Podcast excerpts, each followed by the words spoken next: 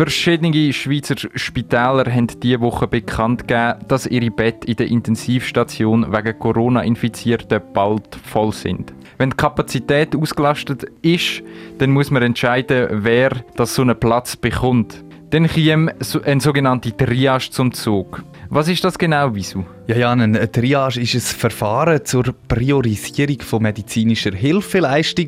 Das heißt, anhand von einer Triage wird man entscheiden, welche Patientinnen und Patienten einen Platz auf der Intensivstation bekommen, wenn es nicht mehr genug Platz hat für alle. Ich habe heute mit dem Dr. Alexander Fonki-Parski von der Städtli Praxis Willisau telefoniert. Er kann sich vorstellen, dass es zu so einer Situation könnte kommen. Es ist schwierig zu sagen. Also äh, in Wallis hat man so Meldungen gehört, dass sie einen Anschlag kommen. Es könnte schon vielleicht so eine Spitze geben, aber auf der anderen Seite, in der Innerschweiz, ist es eine, eine relativ gute Situation. Und, und, wenn man so liest, da äh, im SRF ist die Auslastung von der Intensivstationen aber, glaube ich, bei 73 oder 75 Prozent im Moment. Also ist noch nicht so weit, aber es könnte in ein, zwei Wochen zu so einer Situation vielleicht kommen, wenn es so ungebremst weitergeht mit dem Anstieg.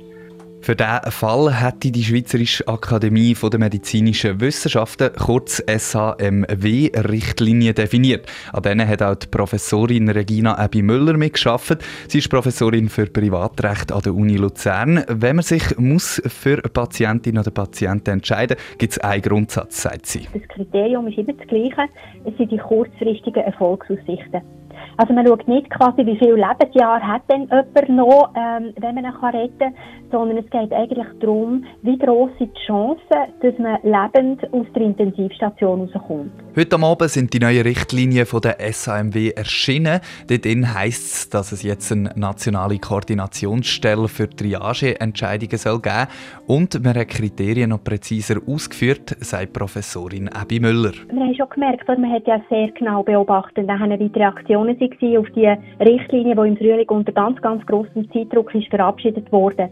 Und da ist halt wirklich angekommen, zum Teil auch in der Bevölkerung und in den Medien, auch Alter ist es, äh, ein Triage-Kriterium. Und da versucht man in der äh, neuen Version, die wird rauskommen, heute versucht man, ähm, da ein bisschen besser zu erklären, was eigentlich gemeint ist und, und ein bisschen sorgsamer mit dem Kriterium umzugehen.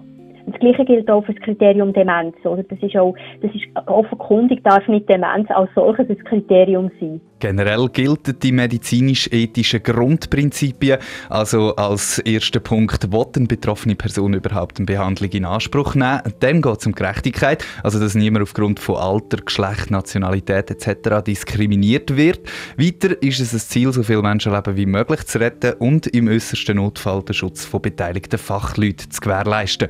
Für den Dr. von Kiparski von der Städtli Praxis wäre es trotzdem belastend, wenn er so einen Entscheid fällen müsste. Wenn mir ein Patient schwer an Covid erkrankt ist, dann weise ich ihn ins Spital ein, oder? Und dann liegt die Entscheidung bei der Spital Spitalärzten eigentlich. Wenn ich jetzt dort an denen ihrer Stelle wäre, dann würde mich das, glaube ich, schon belasten, ja. Da kann Professorin Abby Müller aber ein bisschen relativieren. So einen Entscheid müsse niemand allein fällen. Ich glaube, da muss man auch ein bisschen realistisch sehen. Das ist nicht ein Arzt, der über einen Patienten entscheidet, sondern das sind wirklich Teams, und zwar relativ grosse und interprofessionelle Teams in den Intensivstationen. Also die Idee ist nicht, dass dann einfach zum Beispiel der leitende Arzt ähm, aussortiert, sozusagen. Das sind Teamentscheide, die man trifft und wo man auch, ähm, auch gemeinsam im Team überlegt, interdisziplinär auch überlegt, ähm, wie groß sind die Chancen von einem bestimmten Patienten. Es steht also immer ein grosses Gremium hinter so einem Entscheid. Und das soll natürlich durch die Triage-Richtlinie so einfach wie möglich gefällt werden. Wieso du hast dich mit diesen Richtlinien auseinandergesetzt und gerade der Punkt vom Alter ist bis jetzt nicht für alle ganz klar gewesen. Genau, Jan, weil nämlich einige Leute angenommen haben oder immer noch annehmen, dass Alter gleich eine Rolle spielt bei so einer Triage. Die Professorin Regina Ebi Müller kann das genauer erklären.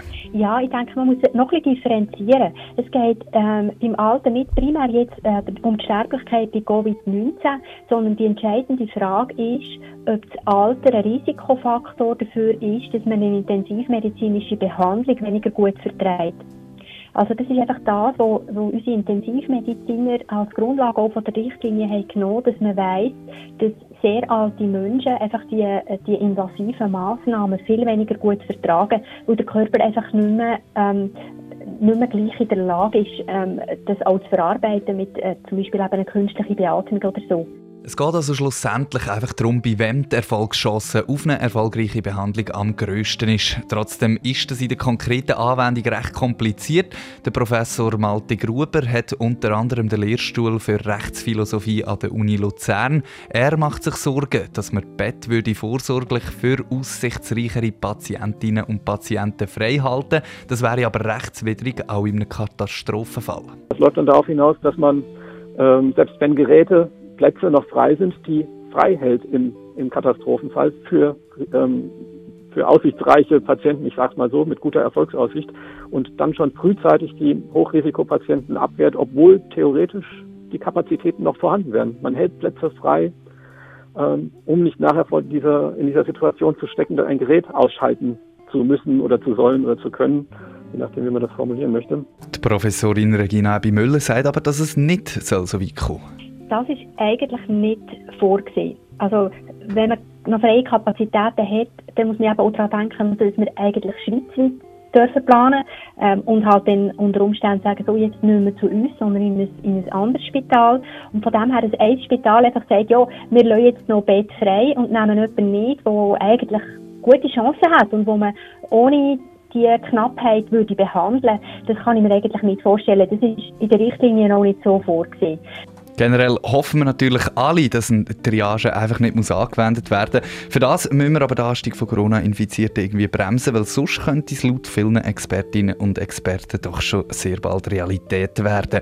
Wir können alle unseren Teil dazu beitragen und sonst braucht es Glück, sagt der Professor Malte Gruber. Also ich hoffe natürlich nach wie vor, äh, in Abgrenzung zu dem, was ich gesagt habe, dass, dass die Wende kommt durch ein Wunder vielleicht kommt ja nochmal uns so, eine, so ein glücklicher Moment zugute. Das wäre die schöne Hoffnung, dass die Krankenhäuser doch nicht überlastet werden. Hoffen auf ein Wunder. Auf das wollen wir uns natürlich nicht müssen verlassen.